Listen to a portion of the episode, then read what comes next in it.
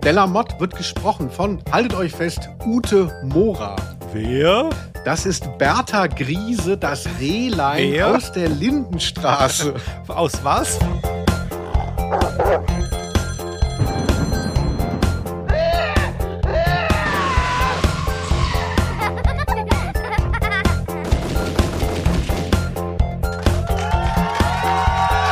Aus Name. der Rose. Willkommen zu ADS, äh, ADR, Ausnahme der Rose, dem Podcast über Hörspiele. Und wieder wird Jubiläum gefeiert, Folge 30. Neben mir am Katzentisch kauert wieder das flauschige Partytier, das das Krönchen gar nicht mehr abnehmen will. Linus Volkmann. Heute hören wir Michael Kosas seherische Science-Fiction-Serie Jonas, der letzte Detektiv mit Folge 28 UFO. So ist das, Sammy. Wochenlang will kein Schwein was von Jonas. Und jetzt rennen sie mir die Bude ein. Beziehungsweise zitieren euer Willfährigkeit ins Haus, wa? In den Tempel, Sammy. Adresse. Yes! Herzlich willkommen. So, beim ähm, Vorspann hat es mir Linus Volkmann noch verboten, aber jetzt esse ich meine Banane zu Ende. Das lasse ich mir nicht nehmen. Ey, das kann man Ähm. auch hören, dass du eine Banane isst. Also, du bist auch einer der wenigen Leute, die ich kenne, die die Schale mitessen. Also, das klingt sehr komisch. Also, aber gut, ne? Felix, du äh, machst den Sound hier. Sei dir gegönnt. Ja, Linus ist wieder auf Kuschelkurs. Man muss sagen, wir feiern ja immer noch, obwohl wir schon 30 Folgen jetzt raus haben, wir feiern immer noch so Premieren. Es passieren immer noch Dinge, die noch nicht da waren. Ich kann sagen, bei der Folge hat Linus mir, während er das Hörspiel, das ich hier ausgewählt habe, denn einmal wählst du ein Hörspiel aus, über das wir reden, einmal ich, diesmal war ich dran. Während des Abhörens auf jeden Fall von Jonas, der letzte Detektiv, hast du mir live per WhatsApp Hassbotschaften geschickt. Das ist auch mal neu gewesen. Normalerweise finden wir so einigermaßen Konsens hier bei der Bewertung der Hörspiele, aber da hatte ich das Gefühl, da ist einiges im Argen bei dir. Ah, das kannst du ja gleich mal als Feedback verlesen, was ich dir da Lustiges bestimmt geschrieben habe. Ich kann mich nämlich nicht mehr erinnern. Das war auf jeden Fall ziemlich aggro. Dir hat es irgendwie nicht gefallen. Aber vielleicht äh, klären wir das nachher nochmal. So, jetzt esse ich die Banane zu Ende und dann geht's auch richtig los.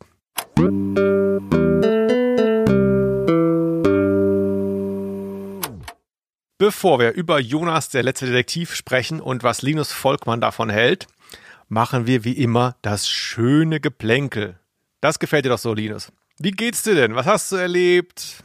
Ah, toll. Ja, ich habe mich schon erschrocken. Ne? Normalerweise bei Podcasts heißt ja dann so, machen wir erst noch mal Werbung für die Casper-Matratze, für die Sparkasse von Hintertupfingen. Aber nein, bei uns ist einfach, ne, Geld spielt keine Rolle. Wir wollen euch nur unterhalten und wissen, das geht auch ohne Produkte, beziehungsweise nur ohne. Ja, also ich fahre ähm, dieses Wochenende nach Nürnberg äh, diese wunderschöne Stadt in Franken auf, auf ein Festival und sehe unter anderem Frittenbude und Jan Müller und Future BEA. Habe ich richtig gesagt? Ich glaube ja. Kenne ich nicht. Das letzte. Frittenbude. Schön. Gibt's die wieder oder immer noch? Oder habe ich nur nicht aufgepasst? Frittenbude, Achtung Felix, sind jetzt ein Duo. Ihr Ach. größter Hit, wer es nicht kennt, hier mindestens in tausend Jahren. Das ist Kunst. Aber um Hörspiele geht's da nicht. Nee, da geht's auch um Podcasts. Also da bin ich auf so Podien dabei und da geht es dann um Podcasts und Vermarktung und da werde ich den anderen Leuten ihre Casper-Matratzen um die Ohren äh, schleudern. Nein, nicht ganz. Ja, Felix, aber wie geht es dir denn? Dass du eine Banane isst, ist ja irgendwie ein bisschen weltlicher als sonst. Ja, mir geht's ganz gut. Es haben sich auch schöne Dinge ereignet. Vielleicht kann ich das kurz nochmal rekapitulieren. Ähm, bei der Folge Der Ameisenmensch hatte ich erwähnt, dass es hier eine Straßenkatze gibt, die mich gekratzt hat. Und es hat mich nicht mehr losgelassen. Hat man vielleicht auch gemerkt, ich war emotional aufgewühlt. Und der bin ich wieder begegnet neulich. Und wir hatten so einen Moment, wo wir so ein, wo, so ein Erkennen gesehen haben in den Augen des anderen und dann, sie hat so ein Glöckchen um den Hals, die saß da so und dann hat sie so gemaunzt. Und da habe ich natürlich gemerkt, als alter Katzenkenner, so, die will sich bei mir entschuldigen, die weiß, die hat was falsch gemacht. Und es musste ja geklärt werden, nun mal die Situation. Auf jeden Fall bin ich dann mit all meiner Kenntnis dann zu ihr runter, hab ihr verziehen, hab die Hand ausgestreckt und was soll ich sagen, Linus? Es ist alles gut. Nein, es ist nichts gut. Sie hat mich schon wieder blutig gekratzt. Äh, Felix, also du merkst schon, dass es vielleicht eine Falle ist, die dir da immer wieder gestellt wird von dieser angeblichen Katze. Was ich merke, ist, dass das klappen muss. Also wir haben hier eine Situation, die muss geklärt werden. Und da geht vielleicht auch mal der Blick raus zu den HörerInnen, wenn da jemand dabei ist, Veterinär, ich weiß auch nicht genau, ich bin unsicher. Es, es, muss halt klappen. Also ich muss sie dahin kriegen, dass sie mir vertraut und dass wir zusammen wohnen können, weil es ist klar, dass sie bei mir einzieht. Aber wie oft kann ich das jetzt bringen? Also wie oft kann ich mich kratzen lassen? Ist Katzen-Aids übertragbar? Äh, was gibt's da noch? Hepatitis? Äh, ich weiß nicht genau. Ich bin ein bisschen unsicher. Ich wollte den Weg jetzt fortsetzen, aber wenn da jemand irgendwie medizinische äh, Tipps hat, gerne. Gucken da Leute auch zu, wenn das passiert, oder machst du das so im Verborgenen unterm Auto mit der Katze? Nee, es hat jetzt noch keiner beobachtet. Ich wiederum habe vom Fenster aus beobachtet, wie ein Schuljunge auch von der Katze gekratzt wurde. das scheint ein grundsätzliches Ding zu sein. Aber ich glaube, ich bin weiter als der Schuljunge. Ich kann da, ich habe auch einfach mehr Zeit und auch so ein bisschen mehr Muße. Weißt du, die Kinder, die, die da vier, nee, die Katze will nicht, dann bin ich weg. Nein, ich komme da immer wieder hin. Ich ziehe das durch. Und ähm, ich kenne mich ja nicht so gut aus äh, mit, mit, mit derlei Haustieren, aber kannst du nicht einfach mit Essen irgendwas machen? Also, dass du Whiskas in der Tasche hast? Ja, das wäre jetzt der nächste Schritt, mal mit einem Snickers hingehen und gucken, ah, ja. wie sie reagiert. Das schauen wir mal. Aber das nur, äh, was bei mir so privat vorgefallen ist, aber war mir sehr wichtig. Ähm, Linus, wir haben Feedback bekommen. Oh, toll. Ja, vor allem auch zu unserer äh, ersten Folge nach der Sommerpause. Also ich glaube, weil es die erste war, die Leute waren vielleicht ein bisschen aufgeregt und so. Und dann auch dieses Drei-Fragezeichen-Thema, da habe ich schon einen Nerv getroffen, glaube ich, mit der Auswahl. Bin ich auch ein bisschen stolz auf mich.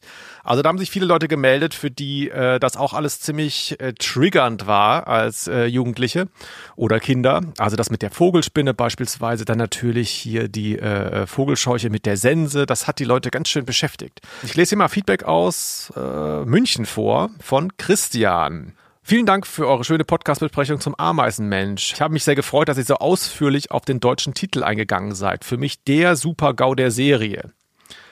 Die drei Fragezeichen und die finstere Vogelscheuche wäre der beste Folgentitel ever gewesen, finde ich. Nun aber auch etwas Kritik. Ich bin oh. sehr überrascht, ja, Unverschämtheit, ne? Ich bin sehr überrascht, dass ihr beide offensichtlich nichts mit Jan Vermeer anfangen könnt. Ihr habt doch sonst ein sehr fundiertes Allgemeinwissen, gerade im Bereich Kultur und Popkultur. Habt ihr wirklich noch nie etwas von Das Mädchen mit dem Perlenohrring gehört? Beide Versionen, Buch und Film, sind Meisterwerke in ihrem Genre. Durch den Film wurde das Gemälde von Vermeer zum populärsten Bild der niederländischen Epoche des goldenen Zeitalters. Bei Gelegenheit könnt ihr euch auch mal die Point Widmark Folge 39, das Feld beim Krähenhaus auf dieser anhören. Das sagt er jetzt, weil ich äh, erwähnt hatte, dass ich zu dieser gewechselt bin. Äh, dieses Hörspiel ist eine Hommage an den Ameisenmensch im Besonderen und an die Serie Drei Fragezeichen im Allgemeinen. Eine Szene wurde wortwörtlich übernommen. Liebe Grüße aus München, Christian. Ja, vielen Dank für den Tipp. Das kannte ich nicht tatsächlich, weil ich bei äh, Point Whitbank nicht alle Folgen kenne, aber ähm, das tue ich mir mal rein. Ja, Und mit Jan Vermeer, das, ja. ja, mit Jan Vermeer, das kam mehrfach. Also uns haben mehrere Leute geschrieben wegen Jan Vermeer. Das fand ich erstaunlich. Ja, es ist wahnsinnig, wie weisungsbefugt die Leute äh, gerade in der Hochkultur sind. Ich bin ja mehr so ein bunt angemalter Bauer, aber selbst ich habe den Film Das Mädchen mit dem Perlenohrring gesehen mit meiner Mutter im Programmkino und ich habe aber vermutlich 80 Minuten durchgeschlafen. Ich kann nicht so genau mehr auf die Handlung rekurrieren, aber hey, ich war dabei, Christian aus München. Ne? Das kann mir keiner nehmen. Ich habe auch ein bisschen kokettiert ich weiß schon ungefähr, wer Vermeer ist und das Bild habe ich auch schon mal gesehen, aber ähm, damals halt noch nicht. Da habe ich das nicht gerafft. Hast du denn auch irgendwie Feedback bekommen? Ja, ich mach's äh, kürzer. Ich habe von unserem beliebten Hörer Stefan Gilles aus Berlin ein Feedback bekommen zu auch derselben Folge, glaube ich, über den Ameisenmenschen Minute 50 in eurem Rosencast. Da geht es um die Abschaffung des Todes. Ich lese gerade Elias Canetti, das Buch gegen den Tod. Also ich hatte mir gewünscht, dass Olaf Scholz sich mal mehr darum kümmert, dass Sterblichkeit abgeschafft Stimmt. wird. Und die HörerInnen hat es auch ins Mark getroffen, weil viele von euch sind ja dann doch auch Körper letztlich dem Verfall ausgeliefert. Das hat auch, denke ich, einige Leute berührt.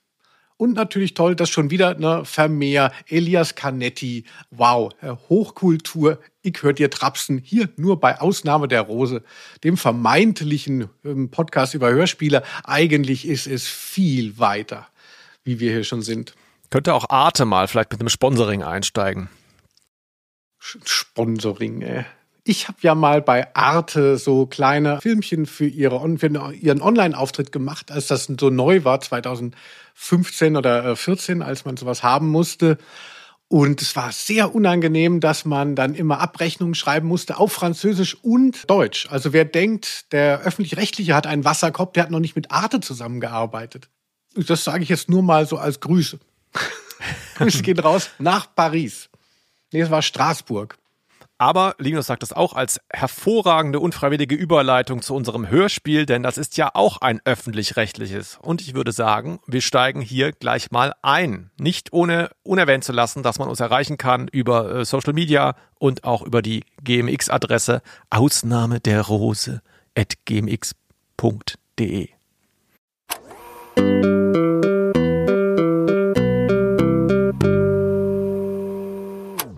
bei Jonas der letzte Detektiv. Da gibt's einiges zu erwähnen. Ich glaube, das muss man auch so ein bisschen machen, denn wir haben wieder diesen Fall, ne? du erinnerst dich, äh, die freie Hörspielwirtschaft und die öffentlich-rechtlichen, das sind ja Welten, die nicht unbedingt bei jedem zu Hause so parallel liefen. Ne?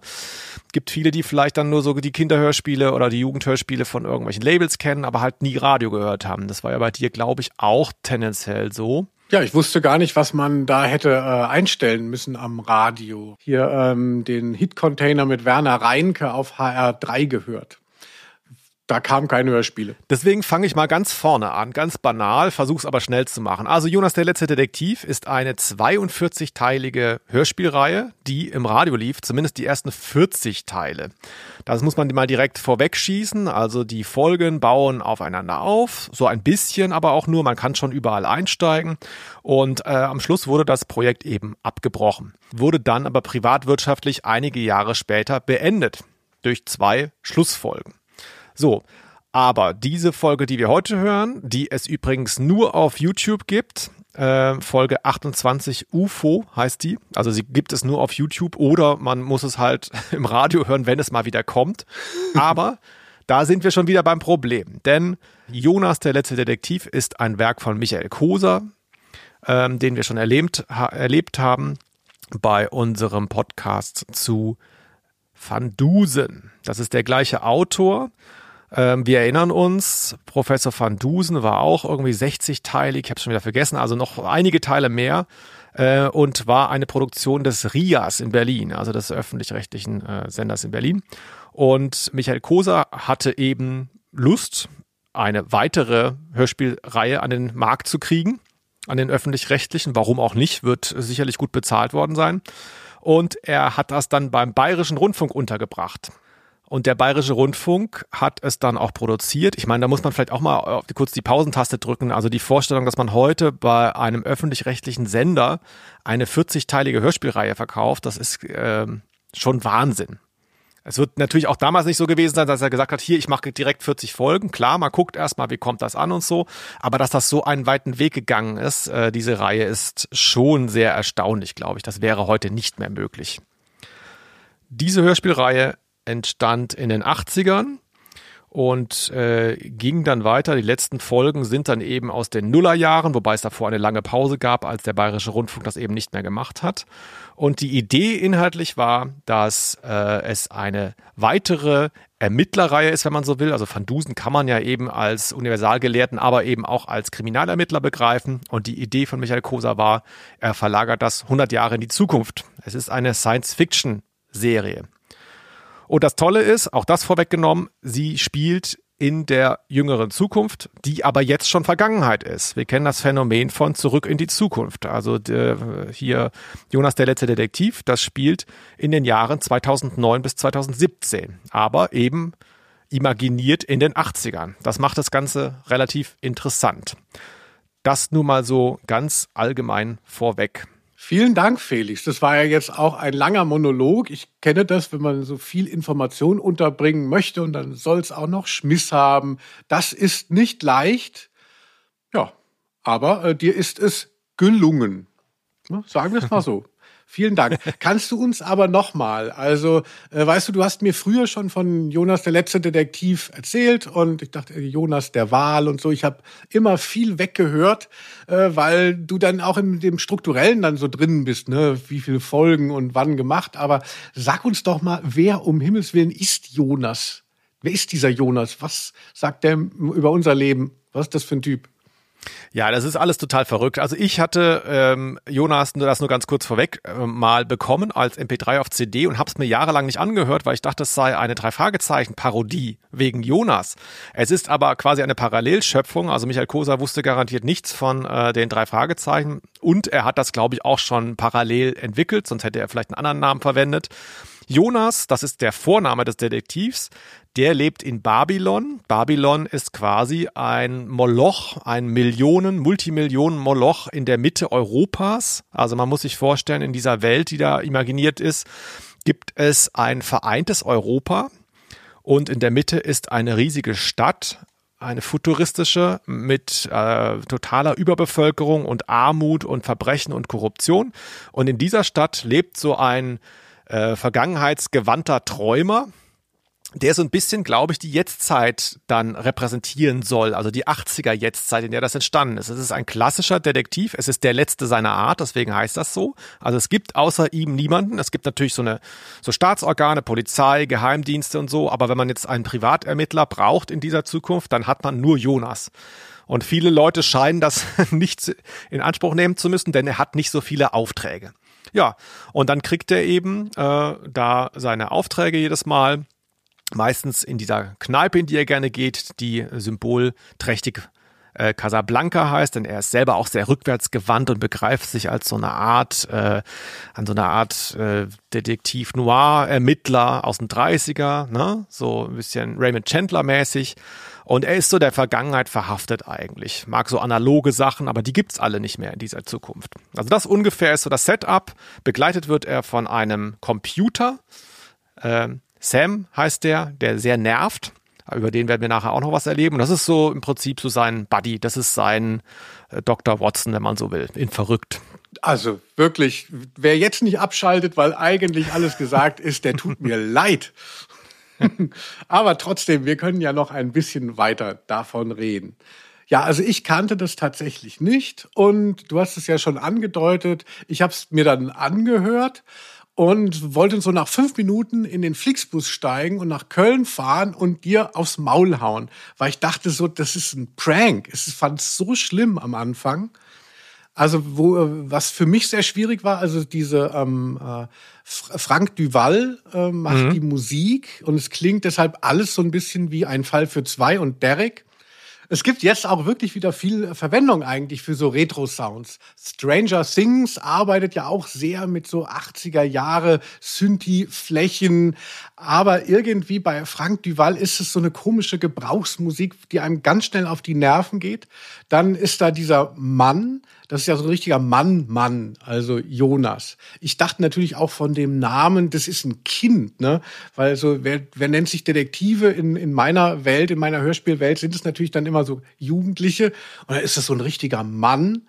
Und dann hat er aber eben noch diesen Computer als Sidekick, der schlimmer klingt als der Pumuckel. Poetisches Geplapperlaber, du Hemingway für Arme. Wer ist Hemingway, Sammy? Ach, was juckt uns Hemingway? Was juckt uns das UFO? Das gondelt doch schon seit Wochen jeden Abend über Babylon herum. Und so geht es erstmal los und ich dachte so, oh, ich weiß nicht, ob ich das schaffe. Und dann ist es aber so gekommen, genau wie du gesagt hast, ähm, dass eben aus den späten 70ern, Anfang 80er eine Vision von 2013 sich imaginiert wird und dass die teilweise zutrifft beziehungsweise da auch eben auch abweicht. Also das äh, macht es dann doch wieder spannend und man hört so, also ich habe dann über dieses Formale ein bisschen hinweghören können. Aber das Formale ist sehr unterschiedlich, wenn man halt sonst, wir machen ja viele Hörspiele von dem Label Europa aus dieser Zeit. Das ist ja auch, egal was das ist, ein bisschen formelhaft. Das hat auch eine Soundästhetik. Man findet sich da schnell zurecht. Und hier habe ich, hab ich mich sehr schwer getan am Anfang. Kann ich nachvollziehen. Ähm, diese Formelhaftigkeit gibt's hier auch. Dazu muss man natürlich äh, mehrere Folgen hören. Also die sind wirklich alle sehr, sehr ähnlich aufgebaut. Und ähm, die Musik ist nicht so gut gealtert, das stimmt. Was mir aufgefallen ist jetzt nochmal beim Hören, ist, dass es so ein Hörspiel für die Nacht ist. Ne? Es gibt ja so, so, man sagt immer so Autobahnmusik, hm. also die man nachts so auf der Autobahn gut hören kann. Und das erzeugt hier so eine ähnliche Stimmung. Also egal wie man die jetzt findet, das ist so ein, das will so innerlich sein, weil es eben mit diesem Ich-Erzähler arbeitet, der ja auch so dieser Lone Wolf ist. Das ist so ganz behäbig und ne, es ist nicht sehr actionreich und auch langsam erzählt teilweise. Mm, das kommt eher über Stimmung und diese Stimmung ist ein bisschen angekratzt an manchen Stellen. Das stimmt schon. Da ist nicht vieles äh, sehr gut gealtert. Genau. Vielleicht gehen wir mal in diese Folge jetzt konkreter rein, dass die Leute sich da was drunter vorstellen können. Also ich muss zu fast unserer Entschuldigung sagen, es ist, da war ich überrascht, super schwierig, diese Folgen zu hören. Das wundert mich total. Ich habe die privat mal geschenkt bekommen und ich habe die in ganz guter Qualität, aber das, was man im Netz findet, ist wirklich richtig mies. Und der Bayerische Rundfunk stellt das eben auch nicht bereit. Es ist auch nicht wiederveröffentlicht worden. Es gab mal zwei Folgen, die praktisch privatwirtschaftlich da irgendwie auf einem Label als CD erschienen, aber mehr halt nicht. Die kriegt man auch nur noch so irgendwie Secondhand. Und das Problem ist, jetzt gewesen, dass ich natürlich eine nehmen wollte, die man sich einigermaßen anhören kann von der Qualität. Deswegen sind wir bei Folge 28 gelandet. Also das ist jetzt nicht meine Lieblingsfolge. Im Prinzip hätte ich am liebsten die erste genommen, aber jetzt müssen wir hier mitleben. Ich sag mal ganz kurz, äh, es gibt ja auch keinen Klappentext logischerweise, aber es gab so, eine, so einen Pressetext, der sehr lang ist. Ich überfliege den jetzt mal so ein bisschen schilder mal kurz, worum es in dieser konkreten Folge jetzt geht. Genau, du hast schon gesagt, November 2013. Da war zuerst diese Frau im Casablanca an seinem Platz, Audrey Delamotte, Staatsrätin im Amt für Medien- und Öffentlichkeitsarbeit. Und sie hat einen Auftrag für Jonas. Er soll Stiller in der Wildnis aufstöbern. Adam Stiller, ein Autor von einem Buch mit dem Namen Das Geheimnis der UFOs. Das ist in den 90ern geschrieben worden, äh, kam auch raus, aber es war ein Flop. So, und jetzt ist der Zeitgeist eben, dass UFOs über dieser Stadt Babylon aufgetaucht sind. Die sind schon seit Monaten da, die Leute sind verwirrt, was sind das für UFOs? Und ähm, diese Frau beauftragt jetzt aber eben Jonas, diesen Autoren zu finden, um das Buch wieder rauszubringen. Denn es ist jetzt der Zeitgeist, ist da und man kann jetzt Geld machen mit UFO-Büchern. Das ist vordergründig die Geschichte. Wer das dann noch nachvollziehen kann, Respekt, aber ungefähr äh, so ist es gut. Danke, dass du nicht noch weiter ins Detail und in die Namen reingegangen bist. Ja, es waren nur drei Namen bis jetzt. Okay, sehr viel mehr Figuren machen auch gar nicht mit. Es ist auch in dieser Anlage, ist mir eben aufgefallen beim Vorlesen jetzt nochmal, äh, es ist in dieser Anlage auch sehr nah dran an Raymond Chandler Geschichten. Das ist auch immer so der, der Kontakt, der in der Bar zustande kommt irgendwer, sind Sie nicht der Detektiv so und so. Das ist sehr, sehr angelegt äh, an diese amerikanischen Autoren, die es da gab. Dashiell Hammett ist ein anderer. Ne? Also das ist im Prinzip das übersetzt in die Zukunft so ein bisschen. Ja, sowas kenne ich gar nicht so gut, aber selbst mir fällt es natürlich dann auf. Ne? Diese komischen Schwarz-Weiß-Filme, so ein Typ mit so einem Trenchcoat und einem steifen Hut und dann heißt es dauernd so der gute Whisky, also so unironische Männlichkeit, so der harte Schale, weicher Kern. Also das ist so genau so der Typ äh, Mann, ne? keine Gefühle zeigen. Uh, den kann ich eigentlich überhaupt nicht ab. Und äh, so ist es auch hier. Und aber was ich originell finde, wenn ich das nochmal äh, sagen darf, Felix, dann hat er ja immer diese inneren Monologe, er labert sehr viel mit sich. Jonas dachte kurz nach. Sollte er dem Erzdruiden erzählen, dass er denselben Auftrag schon angenommen hatte? Von Audrey de la Motte? Ich hielt den Mund. Ein kleines bisschen unethisch, möglicherweise. Aber es wurde niemand geschädigt. Und dann kommt aber oft, äh, ähm, merkt man dann halt, das hat er aber jetzt quasi äh, gesagt innerhalb der Szene zu jemand anderem auch. Mhm. Das finde ich ganz lustig. Also, ja, Jonas geht hier rein und macht dies und das und das. Und, und dann reagiert jemand darauf. Äh, also ja. das ist originell. Ich weiß nicht, ob das ein besonders ähm, äh, geiler Kniff ist, aber ist mir aufgefallen. Also, dass der ja. Erzähler quasi offen spricht. Hm, das ist in anderen Produktionen, ich müsste ich auch noch mal mehr drauf achten, das ist mir jetzt hier gar nicht so krass aufgefallen. In einer Produktion wird das ja quasi ein bisschen abgesetzt, dass du dann zum Beispiel einen anderen Klang hast, dass du halt akustisch unterscheiden kannst, ah ja, das ist jetzt quasi so der innere Monolog und das ist jetzt das, was er in der Szene sagt. Jetzt über Raum, Raumhall oder sowas kannst du das ja machen, ne? Ähm, ist mir jetzt hier gar nicht so krass aufgefallen. Aber vielleicht bleiben wir mal eben bei Jonas, vielleicht kann er sich einfach mal eben selbst vorstellen. Sie sind also der Detektiv. Der Letzte, der absolut total allerletzte. Wenn Sie mir einen Auftrag geben, tun Sie es auf eigene Gefahr. Sie haben eine seltsame Art, für sich zu werben. Hörspiele im Radio leben eine komische Existenz. Ne? Ich meine, mittlerweile gibt es die Apps, wo die dann auch drin bleiben mit einer gewissen Vorhaltezeit. Manchmal ist die aber immer noch sehr kurz. Aber der Witz ist sowas, wir haben es ja schon angedeutet, äh, was so nicht mehr ganz in den Zeitgeist passt wie das hier, wo man sagt, akustisch ist das vielleicht nicht mehr so, ne? Das wird dann nicht mehr gesendet. Das heißt, das kommt dann auch nicht in die Mediatheken rein oder Audiotheken. Das heißt, das hier jetzt zu hören, ist unmöglich. Und das ist schon krass eigentlich, wenn man sich das überlegt, ähm, wie viel da brach liegt. Und es gibt genug Leute, also wenn man das googelt, findest du viele Foren, wo die Leute schreiben, ach, das habe ich früher gerne im Radio gehört und ähm, wo kriege ich das denn jetzt? Das ist schon irre, wie das so ein, so ein eigenes Leben da lebt. Also es existiert praktisch nur, was gesendet wird.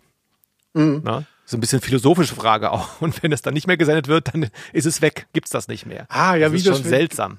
Du sagst es ja auch immer, wenn im Wald ein Baum umfällt, Linus, ja, sehr gut. ist das ein Geräusch, wenn niemand da ist, das zu hören. Also das mag ich auch so ein bisschen, das Philosophische auch, wenn du das da reinbringst. Ich hätte noch mal eine Frage. Liegt es ja. auch daran, dass das ähm, äh, Hörspiele sind für den Radiomarkt, dass das überhaupt keinen vernünftigen Titel hat. Also ich meine, der Titel ist UFO. Also bei aller Liebe, ja. da passiert ja einiges. Es, sind, es kommen ja verrückte Wortkreationen vor, das Bad des Vergessens und ähm, äh, was nicht sonst noch alles. Und dann heißt das UFOs. Ich meine, es könnte ja wenigstens ja. heißen, das Geheimnis der UFOs, wie das Buch, um das es darin geht. Ja, danke für den äh, Hinweis. Das hätte ich nämlich sonst vergessen zu erwähnen. Äh, das macht mich auch wahnsinnig fertig bei dieser Serie, dass das alles Einworttitel sind. Das ist das Prinzip hier. Immer nur ein Wort, jede Folge. Und genau so kommt das dann raus. Und ich habe zum Beispiel im Hinterkopf gehabt, ich wollte irgendeine bestimmte Folge, wo ich wusste, da passiert das und das, wollte ich mal wieder hören, habe dann da gesessen und habe diese Einworttitel gehabt, war nicht für mich äh, nachzuvollziehen, welche das sein könnte. Also das ist richtig, richtig bescheuert. Ah, das mag ich natürlich auch nicht. Also gerade ist ja auch, wenn man viel so Sitcoms guckt, äh, ähm, wo dann teilweise hunderte Folgen sind, dann ist es schon echt hilfreich, wenn die Sachen vernünftig benannt sind und nicht nur so witzig oder kryptisch. Naja, sorry, liebe äh, Jonas-Fans. Wir hören äh, UFO heute, das ist ja zumindest zuordbar.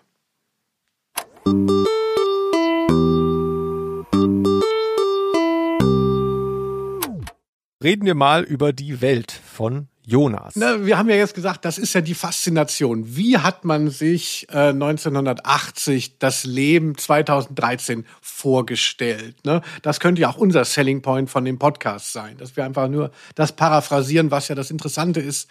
Felix, hast du ein bisschen aufgepasst? Ist es genauso gekommen? Es ist ähm, bei dieser Hörspielreihe so, wie das ganz, ganz oft so ist. Das ist das gleiche Phänomen, ich habe es vorhin schon mal angerissen, ähm, wie bei Zurück in die Zukunft. Manche Sachen, das ist das Faszinierende an Science Fiction, manche Sachen sind jetzt ungefähr da, wie es beschrieben wird in diesen Produkten, ja. Manche Sachen sind weiter, manche sind weniger weit. Und wie, also diese, diese, diese, sagen, der Unterschied zwischen den Sachen ist sehr interessant. Also um es konkreter zu machen hier, ich habe schon erwähnt, der, der Multimillionen-Moloch, da ist zum Beispiel das Hologramm ist völlig im Alltag verzahnt. Haben wir jetzt auch seit ein paar Jahren, aber wir haben das mehr so als so Show-Effekt, optische Täuschung. Ein Hologramm hat jetzt wenig Funktion, sag ich mal, in der Welt, in der wir gerade leben. Aber bei ähm, Jonas ist es so, dass Hologramme schon dazu dienen, wirklich auch so ähm, Sachen, äh, Menschen zu täuschen.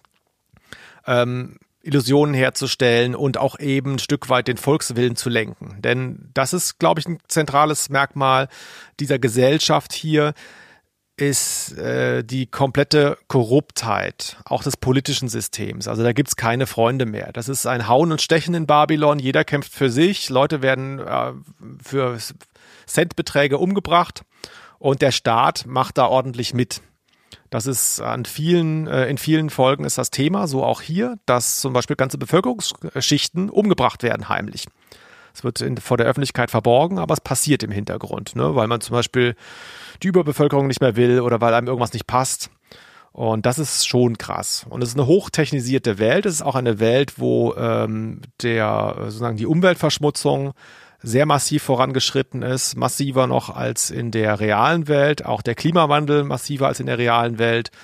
Und viele Dinge existieren gar nicht mehr. Es wird, glaube ich, in einer Folge erwähnt, dass es Bäume gar nicht mehr gibt in Babylon. Pflanzen sind, äh, guckt man sich als Hologramme an und manche erinnern sich noch an früher, wenn sie alt genug sind. Aber wenn sie einen richtigen Baum sehen wollen, dann müssen sie raus aus der Stadt und irgendwie in der Wildnis oder auf anderen Kontinenten unterwegs sein. Ja, und es gibt auch und, nur noch einen Detektiv. Also selbst da äh, muss man schon gucken. Du hast aber, glaube ich, gar nicht jetzt erwähnt, oder äh, habe ich da kurz geschlafen, die Sache mit dem Euro, mit den Euros was ja eigentlich die zentralste äh, Vorwegnahme äh, ist. Ja, es gibt mehrere Dinge, wo man sagen kann, ja, kann, kann lustiger Zufall sein, seherische Fähigkeiten, was weiß ich. Ne? Also viele Sachen in dieser Gesellschaft stimmen halt gar nicht und manche Sachen sind erschütternd präzise. Zum Beispiel, wie du es angerissen hast, die Währung, die, in der hier bezahlt wird. Ne? Ich habe ja schon erwähnt, Europa ist vereint. Europa schottet sich übrigens auch ab gegen andere Länder, gegen Flüchtlinge. Die haben die europäischen Außengrenzen zugemacht. Das ist auch, da gibt es ein paar Folgen, die davon handeln. Das ist sehr erschütternd, wenn man das äh, sozusagen antizipiert liest äh, auf die heutige Zeit. Aber du wolltest über den Euro reden, denn den gibt es hier. Michael Koser hat in Babylon den Euro eingeführt. Da dachte ich erst so, ja, das ist ja bestimmt schon längst auf dem Weg gewesen. Ne? Die Währung gab es natürlich noch nicht, ist klar. Aber so die ne, europäische Gemeinschaft ist ja ein sehr altes Modell und deswegen dachte ich, die haben vielleicht schon irgendwo in irgendwelchen Verträgen da mal festgelegt, irgendwann machen wir vielleicht eine gemeinsame Währung, die Euro heißt. Aber stimmt gar nicht, denn damals hieß das Ding EQ meines Erachtens. Ja, also es gab noch keine Zahlungswährung, aber es gab so eine virtuelle Währung, die hieß der EQ oder einfach nur EQ, weiß ich nicht genau. Und bei Michael Koser gibt es den Euro, der im Plural hier so gebildet wird. Was kosten Sie? 120 Euros pro Tag und Spesen und eine Zulage, wenn ich raus muss aus Babylon. Muss ich? Ich glaube schon. Wohin? In die Wildnis. 200 pro Tag. Sie können sich das leisten, das sehe ich Ihnen an. Ja, ihr habt richtig gehört, der Euro wird im Plural hier mit S gebildet. Und, Linus, es wird dich von den Socken hauen. Äh, es gibt auch Centmünzen. Also Münzen vielleicht nicht, weiß ich gar nicht, aber es gibt Cent, das tatsächlich. Euro und Cents. Euros und Cents, so heißt es. Schon funny. Ja, also ich finde, äh, an der Stelle hat einen natürlich dann die Geschichte, weil man, ne, man kann sich ja einiges vorstellen, aber dann, dass es so konkret dann äh, was genagelt hat, dann weiß man so, okay, hier höre ich auch mal äh, genauer hin.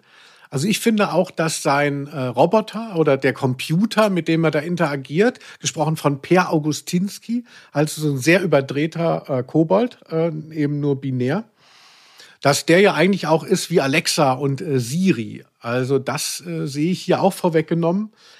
Und was du gesagt hast, diese Dezimierung der Bevölkerung, dass, dass die Regierung Interesse daran hat, dass die Bevölkerung ähm, äh, schwindet, das ist ja so eine Verschwörungstheorie, mit der hat man es ja vor zwei Jahren besonders zu tun bekommen gehabt, als diese ganzen äh, Verschwörungstheorien aufkamen rund um Corona. Da ging es ja dann darum, dass ähm, Bill Gates diese Impfung nur, also die Krankheit in die Welt gesetzt hat, um die Impfung zu machen und um über die Impfung die Weltbevölkerung äh, auf zehn Prozent zu dezimieren. Und das fand ich dann auch schon so gruselig, dass hier hört man das vermeintlich noch so, ist es so spannend, sich das vorzustellen in so einer Geschichte von 1980, so 2020, wenn dir das Leute gesagt haben oder wenn du das irgendwo gelesen hast. Das war ja nur noch traurig. Also das ist ja so mein Ding, was sich durch diesen Hör, durch diesen Podcast zieht, dass ich immer das Gefühl habe, Verschwörungstheorien haben so abgewirtschaftet. Ja, gibt's viel. Also das Prinzip der Täuschung, der Ablenkung, der Ablenkung, der Propaganda, ähm, das gibt's sehr, sehr häufig tatsächlich. Bei Alexa wollte ich noch einhaken, das ist hier auch technisch sehr interessant. Also ähm, Jonas hat Sam immer dabei als eine, wie es äh, im Original heißt, drahtlose Extension, also praktisch ein Wireless Device, denn Jonas ist eigentlich ein tatsächlich Desktop-PC oder was auch immer, ein, ein, ein Computer oder ein, ein, ein Gerät eben, das bei ihm zu Hause steht. Aber er hat meistens, also der zu Hause spielt nicht so eine Rolle, meistens ist er unterwegs und da hat er das kleine Ding dabei. Und das ist tatsächlich auch technisch sehr vergleichbar, finde ich, mit ähm, dem Smart Home beispielsweise ne? oder Alexa oder so Dingern. Ähm, dass die dann eben auch dann eben über einen Router oder einen PC oder einen Server irgendwie kommunizieren müssen. Das ist schon ganz schön nah dran, auch technisch. Obwohl ich finde immer ähm, in diesen Zukunftsvisionen von früher äh, ist es halt alles immer noch recht mechanisch gedacht. Also was immer nie so vorweggenommen wird, ist die Digitalisierung. Das ist ja das, was äh, tatsächlich die, der große Unterschied ist der der Jahrzehnte. Und das wird immer nie so gedacht. Es ist, wird immer schnell ähm, werden sich äh, fliegende Autos und so imaginiert. Also was wovon wir ja hier noch sehr weit entfernt sind. Währenddessen das Telefon klingelt immer noch. Also so Ring Ring, das haben wir hier auch in dieser Folge. Interessant ist auch, hm, es gibt auch in der Folge jetzt nicht, aber sonst gibt es das sehr häufig. Es gibt immer so rivalisierende Banden. Es gibt so, es gibt so unterschiedliche Bösewichte, da kommen wir später auch noch ein bisschen zu. Und da gibt es ganz oft so Mad Max-artige Gruppen, weißt du, die dann richtig noch mit so Keulen und äh, Motorrädern und so. Also das ist da alles dann immer noch sehr archaisch, so Tribe-mäßig gedacht. Das finde ich auch mal lustig, weil das ist in der Zukunft, glaube ich, nicht so. Ja, also natürlich jetzt in der postnuklearen Katastrophe, da, da kann man sich ja immer noch nicht darauf verlassen, äh, dass dann nicht wieder ganz anders äh, agiert werden muss. Aber das dauert noch ein paar Monate. So lange wollen wir einfach noch Hörspiele genießen und unsere Familien und den Alltag. ja. Wir reden mal über diese Folge, würde ich sagen.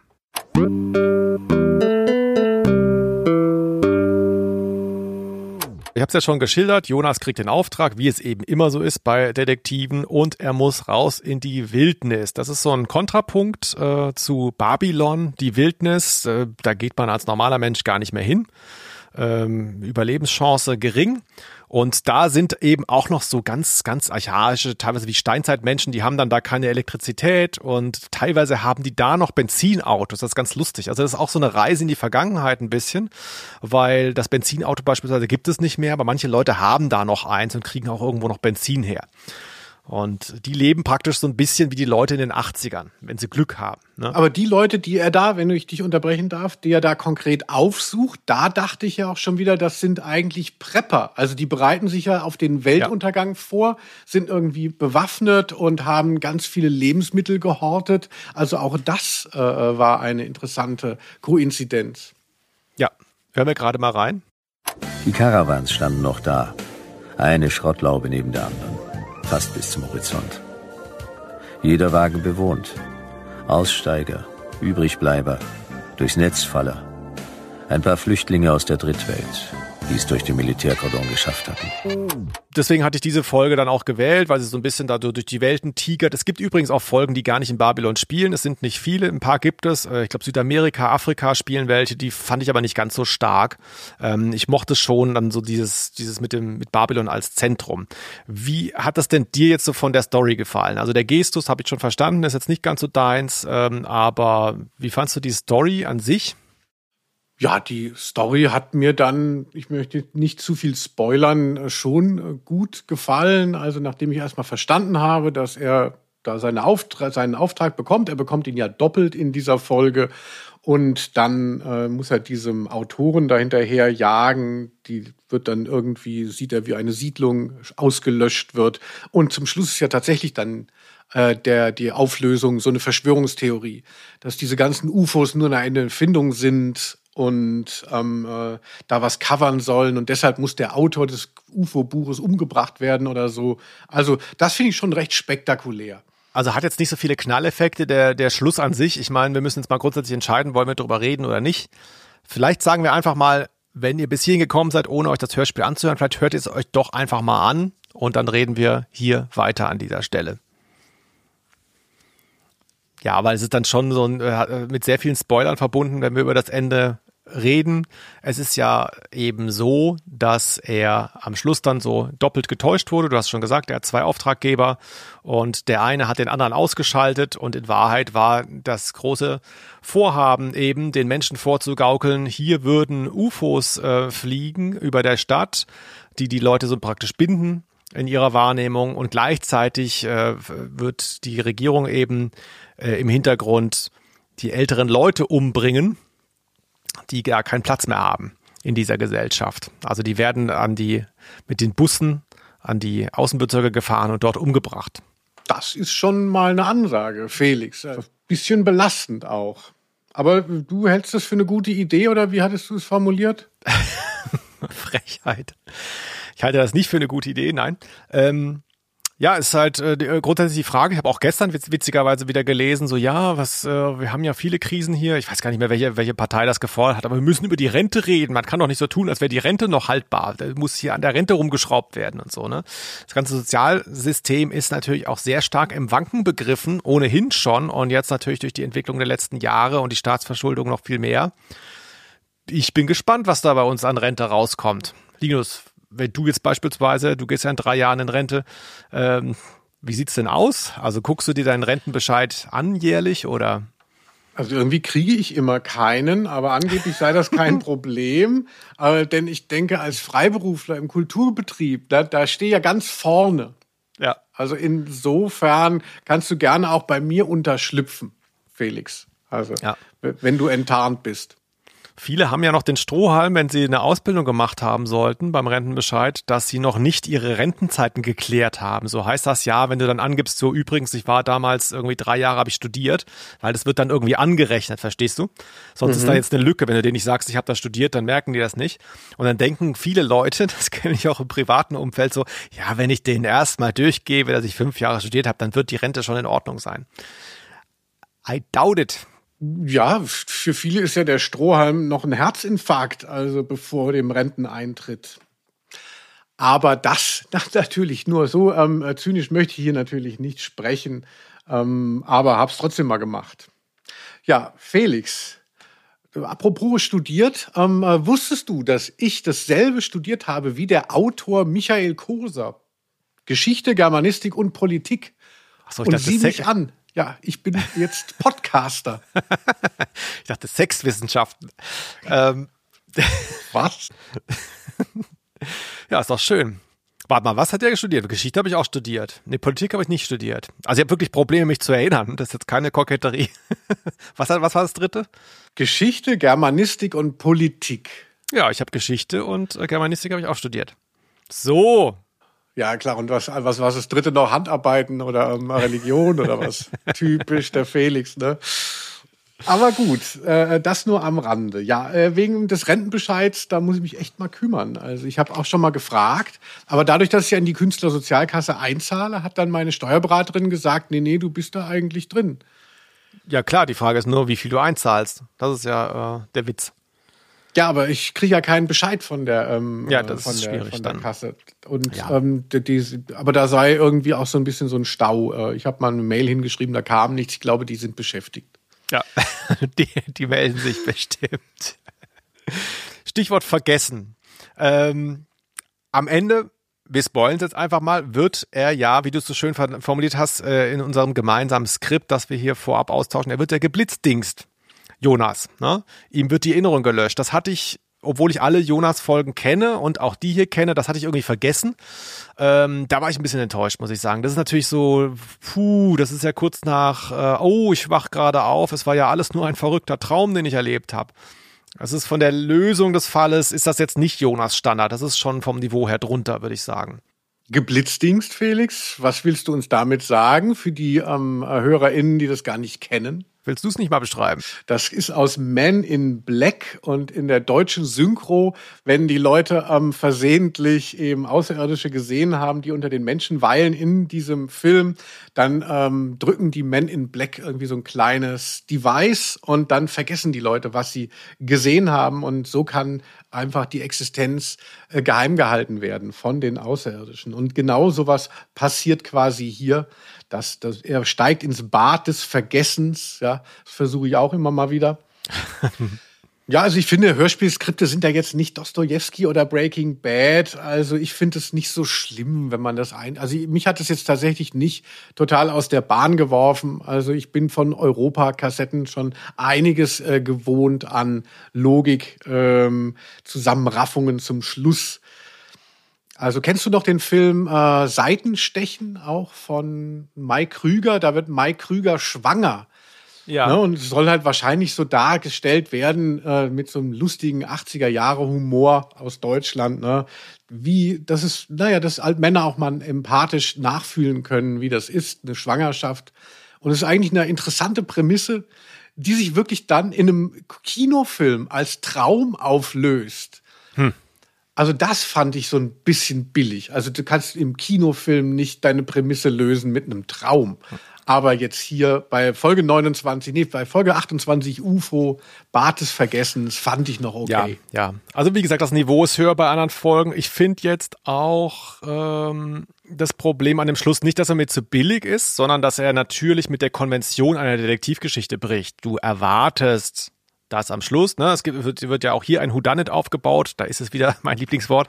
Und man erwartet, dass es die Konvention seit Agatha Christie oder vielleicht sogar noch früher, Sherlock Holmes, dass am Schluss die Täter überführt werden, weil der Detektiv ähm, so clever ist und das hinkriegt. Und das passiert hier halt nicht. Also er geht dann quasi raus aus der Story und weiß nichts mehr. Und die anderen haben gewonnen. Das ist, glaube ich, eher das, was einen da stört, als jetzt sozusagen das, das Motiv, wie es passiert. Naja. Aber du hast ja auch gesagt, dass ähm, äh, eben es eine übergeordnete Erzählung gibt. Und äh, also wir haben ja jetzt quasi in den einzelnen Folgen eine sogenannte Binnendramaturgie. Ähm, äh, und man könnte sich ja auch vorstellen, dass das dann vielleicht irgendwann nochmal wichtig wird, in einer späteren Folge nochmal aufgegriffen wird. Also ich würde es jetzt, wenn man es aufs Gesamte sieht, könnte man auch solche Sachen dann wieder auffangen, indem die dann nochmal eine neue Bedeutung bekommen. Ja, ja. Ich weiß nicht, ob es hier passiert ist, vermutlich nicht, sonst würdest du nicht so traurig gucken. Also grundsätzlich gibt es äh, solche Sachen. Es kommen auch wiederkehrende, es gibt zum Beispiel Liebschaften, also Love Interest und es gibt auch wiederkehrende mm. Bösewichte und es wird auch äh, Auftraggeber von früher kommen teilweise wieder. Also das ist jetzt nicht das Silmarillion, so weit würde ich nicht gehen, aber es gibt schon so eine Welt, die da so geordnet wird in diesen Folgen, aber ist ein bisschen zu vernachlässigen, was da so äh, auf der Strecke passiert die Haupterzählung, wenn man so will, für mich ist diese Atmosphäre dieser Hörspiele. Ähm, und da sehe ich schon ein, dass man die auch irgendwie schrecklich finden kann. Manchmal finde ich die aber sehr angenehm. Fand ich übrigens, ohne da jetzt äh, spoilen zu wollen, auch in den beiden letzten Folgen, das hatte ich ja erwähnt, es wird quasi zu Ende geführt, denn der Bayerische Rundfunk hatte keinen Bock mehr äh, und hat es nicht beendet. Ich glaube, er hat es Michael Koser angeboten, aber der war schon so beleidigt und ähm, hat es dann nicht gemacht. Aber einige Jahre später wurde es dann privatwirtschaftlich beendet. Diese beiden Folgen kann man äh, im Netz auch hören. Also, dass die Geschichte um Jonas äh, erfährt ein Ende.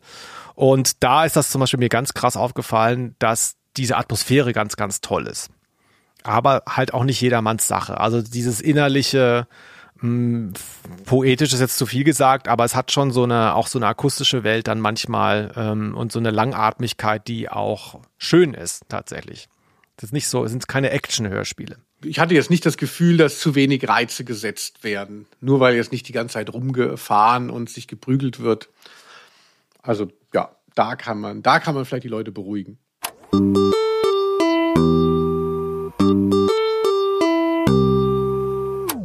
Wollen wir dann mal über die Sprecher reden? SprecherInnen. Sehr gut. Es geht los mit dem ausgedachten Namen Bodo Primus. Hast du da irgendwie eine Kleinigkeit für uns?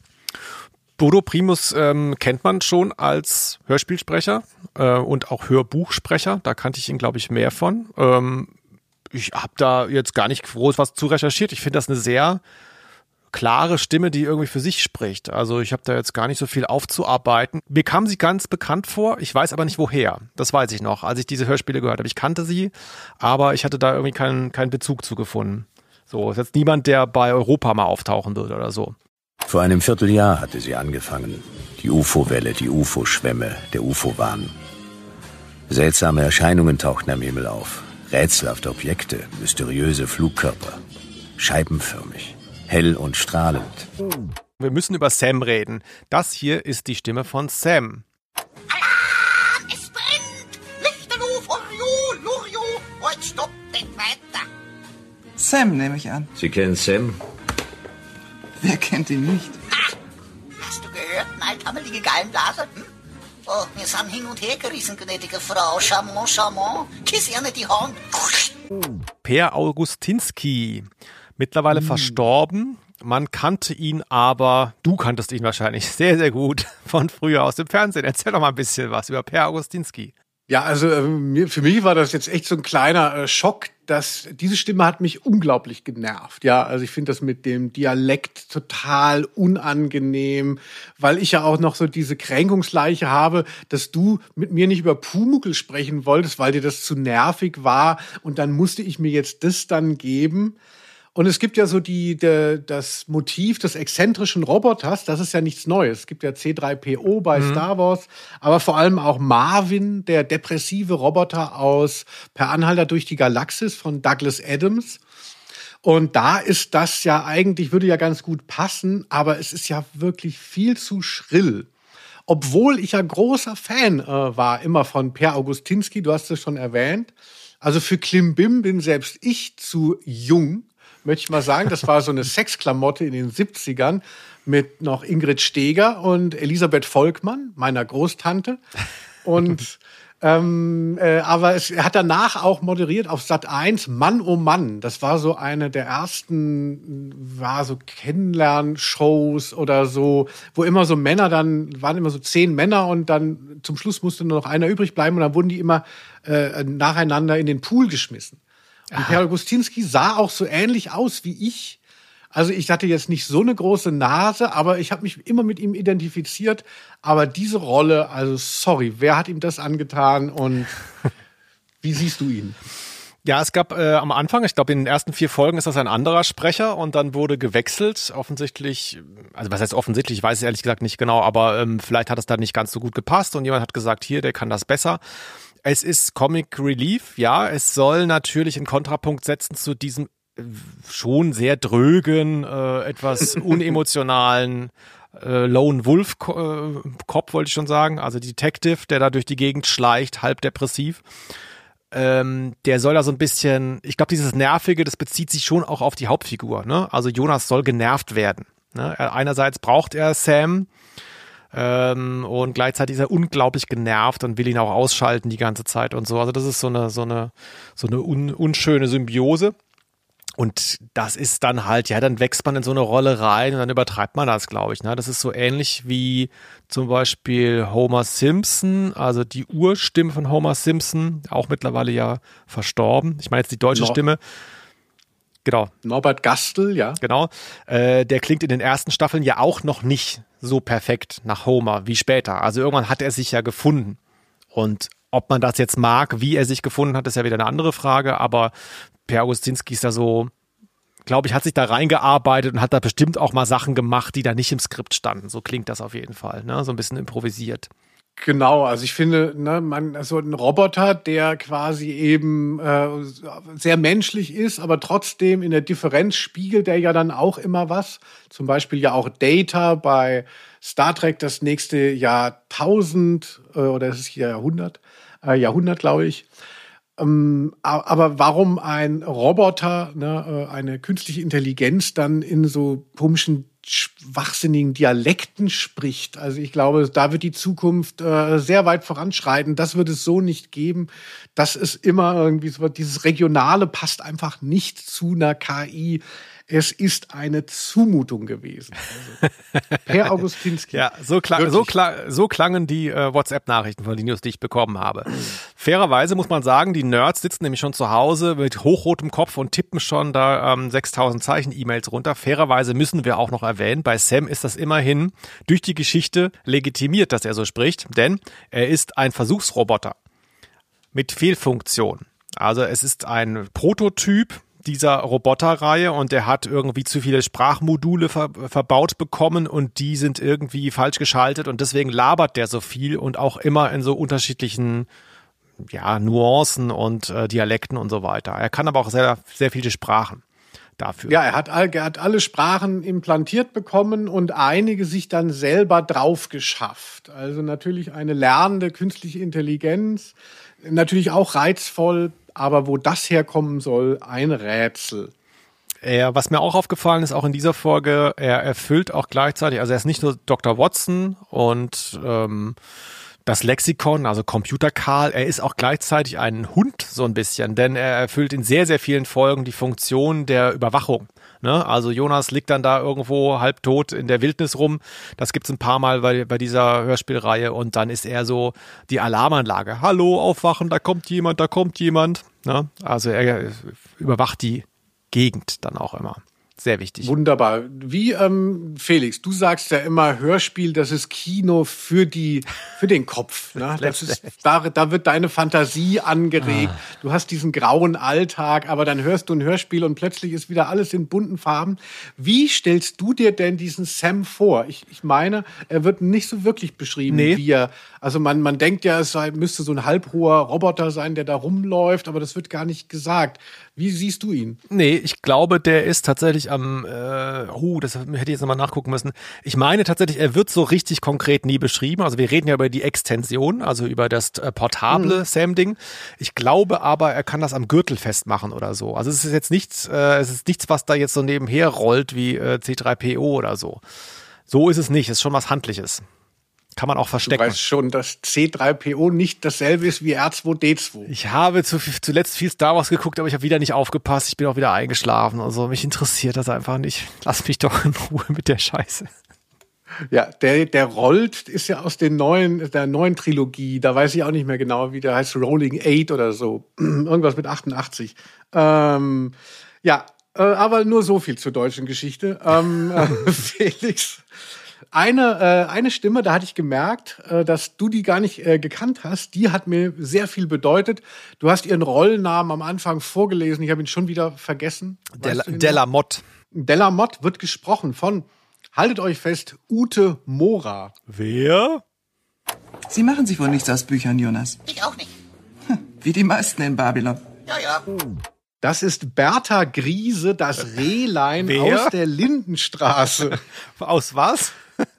Ja, nee, das ist, das ist tatsächlich, du hast recht. Ähm, ich habe mir das Hörspiel angehört und dachte, oh, kenne ich, kenne ich, kenne ich. Ich dachte kurz, es sei Evelyn Hamann. Mhm. War es aber nicht. Also ich habe dann auch gemerkt, nee, stimmt gar nicht, die spricht anders, aber es ist so ähnlicher Typ. Ich habe sie ähnlich verortet gehabt und dann hast du das ja angemerkt und dann habe ich Bertha Griese äh, gegoogelt und dachte so, krass, die Figur habe ich komplett vergessen. Also ich habe ja Lindenstraße nur zur Erklärung, ich habe die ersten Jahre geguckt und dann gar nicht mehr. Und ähm, da war sie ja noch dabei. Und die Figur ist dann auch entsprechend beim Durchseppen natürlich nie mehr aufgetaucht.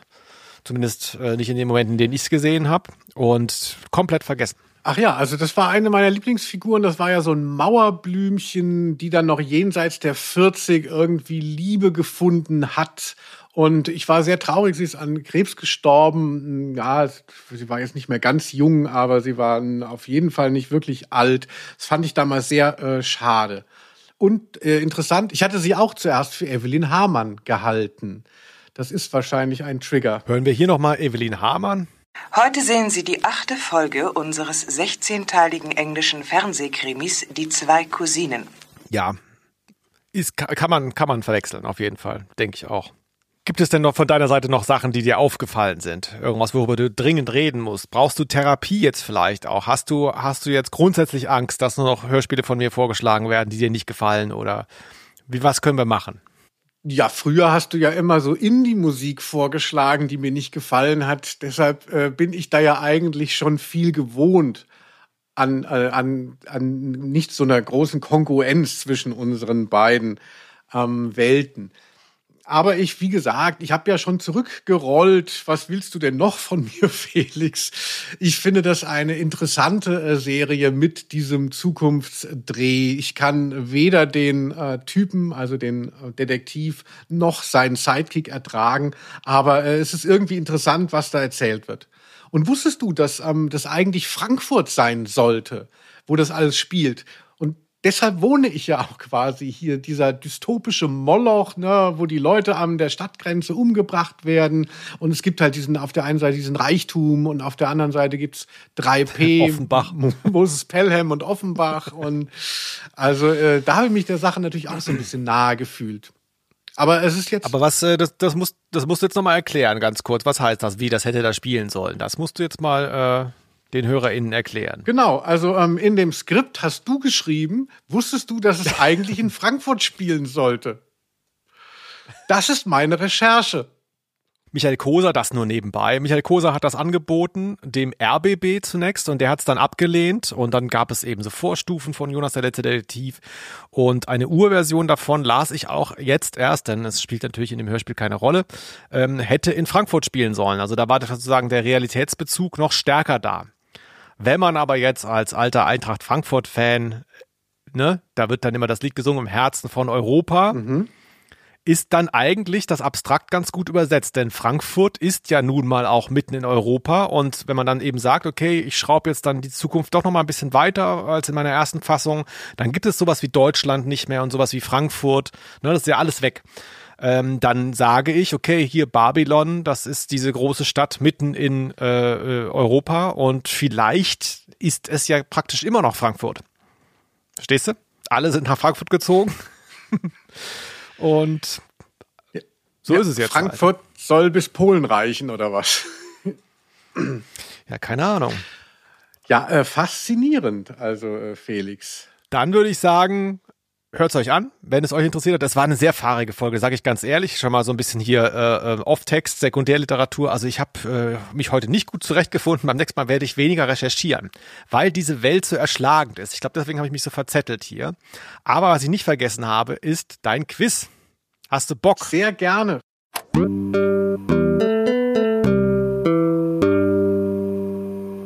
Erst noch mal für dich ein Mini-Quiz vorab. Was hat Michael Koser studiert?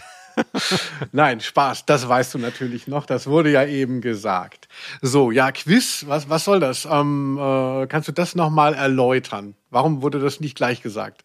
Weil ich es nie gleich sage. Es ist so, wir haben immer ein Quiz in unseren Folgen und das Quiz stellt immer derjenige, der sich diese Hörspielfolge ausgesucht hat.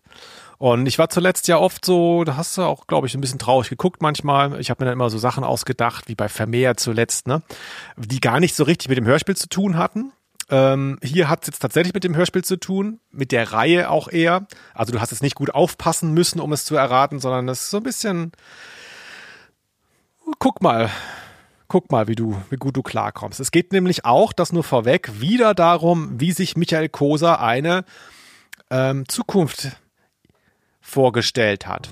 Wie realistisch ist das hier alles? Nämlich, meine Frage ist, bei Jonas der letzte Detektiv in dieser Reihe gibt es sehr, sehr viele Gegnergruppen, habe ich ja schon erwähnt, die dann teilweise auch die Menschen überfallen und so weiter. Sind sehr, sehr viele, manche tauchen wieder auf, aber viele auch nur einmal. Und meine Frage ist jetzt, auf welche feindselige Gruppe Babylons trifft Jonas in Jonas der letzte Detektiv nicht? Also welche Gruppe habe ich mir ausgedacht. Es gibt vier Antwortmöglichkeiten. Oh, das ist spannend. Ja, ist spannend. Weil da wirst du auch wieder sehen, wie visionär das teilweise war. Also, wir haben die KBF, die Kusbekische Befreiungsfront. Sie kämpft für ein freies Kusbekistan. Dann haben wir FKK, Feministische Kampfkorps. Ihr Motto ist, kein Schwanz bleibt ganz. Dann haben wir den VKK, der veganische Körnerkorps. Die Mitglieder ermorden prominente Fleischesser und stehen für fleischfreie Molekularnahrung. Und als viertes den WCC, den Winston Churchill Club. Es handelt sich um eine britische Geheimorganisation, die die Unabhängigkeit Großbritanniens von Europa anstrebt. Ganz schön komplex, ich gebe es zu. Also wir hatten A, die Kuspekische Befreiungsfront, dann den feministischen Kampfchor, dann den veganischen Körnerchor und Winston Churchill Club. Oh. Und eins davon habe ich mir also ausgedacht. Also Felix, also tut mir leid, wie ich immer von dir gedacht habe. Jetzt ist es äh, 180 Grad gedreht. Das ist richtig fantasievoll. Ähm, äh, das war eine gute Frage. Ach, wie schön. Würde gerne noch länger drauf rumkauen. Also ich war bei dem feministischen ähm, Chor, äh, also Korps geschrieben, dachte, schreibt man gar nicht mit K, aber kann schon sein auch. Ähm, also ich fände, also ich finde das, das erste und das letzte finde ich recht wahrscheinlich für der, die Narration dieser Geschichte. Ähm, Ich würde mich, äh, also ich fände es sehr visionär, wenn er tatsächlich das Wort veganisch erfunden hätte. Also weil zu dieser Zeit hieß es ja höchstens noch, hieß es ja eher vegetarisch. Ähm, ich würde mich dafür entscheiden, die Veganer. Und wieder mal liegt Linus Volkmann richtig. Oh mein Gott, ist es geil oder was? Wobei ich mir sicher war, dass es Veganer, also es den Ausdruck schon länger gibt, aber ist ja egal, ob es stimmt. Solange du es denkst und dann auf die richtige Fährte kommst, ähm, hast du Glück gehabt oder hast es eben besser gewusst als ich. Interessant finde ich daran aber wirklich, das bin ich, äh, bin ich auch erst jetzt drauf gestoßen, also die hier Winston Churchill Club, die Geheimorganisation, die die Unabhängigkeit Großbritanniens von Europa anstrebt, ja. ist auch so, weißt Brexit. du? Ich meine, die tauchen einmal, einmal auf in Folge irgendwas, halt der Brexit vorhergesagt. Das hat mich jetzt nochmal geflasht. Also ich müsste tatsächlich daraufhin auch alles nochmal anhören, weil da gibt's bestimmt noch ganz viele kleine Sachen, wo man auch sagt, so, ja, es ist halt eingetreten. Wobei man auch da wieder sagen muss, so, dieses, äh, bei den Simpsons heißt ja immer, die sagen die Zukunft voraus. Und wie du ja immer sagst, als der zweite große Philosoph neben Matt Groening, wer viel Auto fährt, wird auch viel angehupt. Ne? Also es gibt dann auch so den Effekt, der, der numerische Effekt spielt vielleicht auch eine Rolle. Wenn ich 500 Sachen für die Zukunft voraussage, vielleicht stimmen auch mal drei durch Zufall. Ja klar, so funktioniert das ja. Das wird dann alles rausgegriffen ähm, äh, und dann ist, man plötzlich so eine Art Seher. Äh, na, äh, Stichwort selektive Wahrnehmung.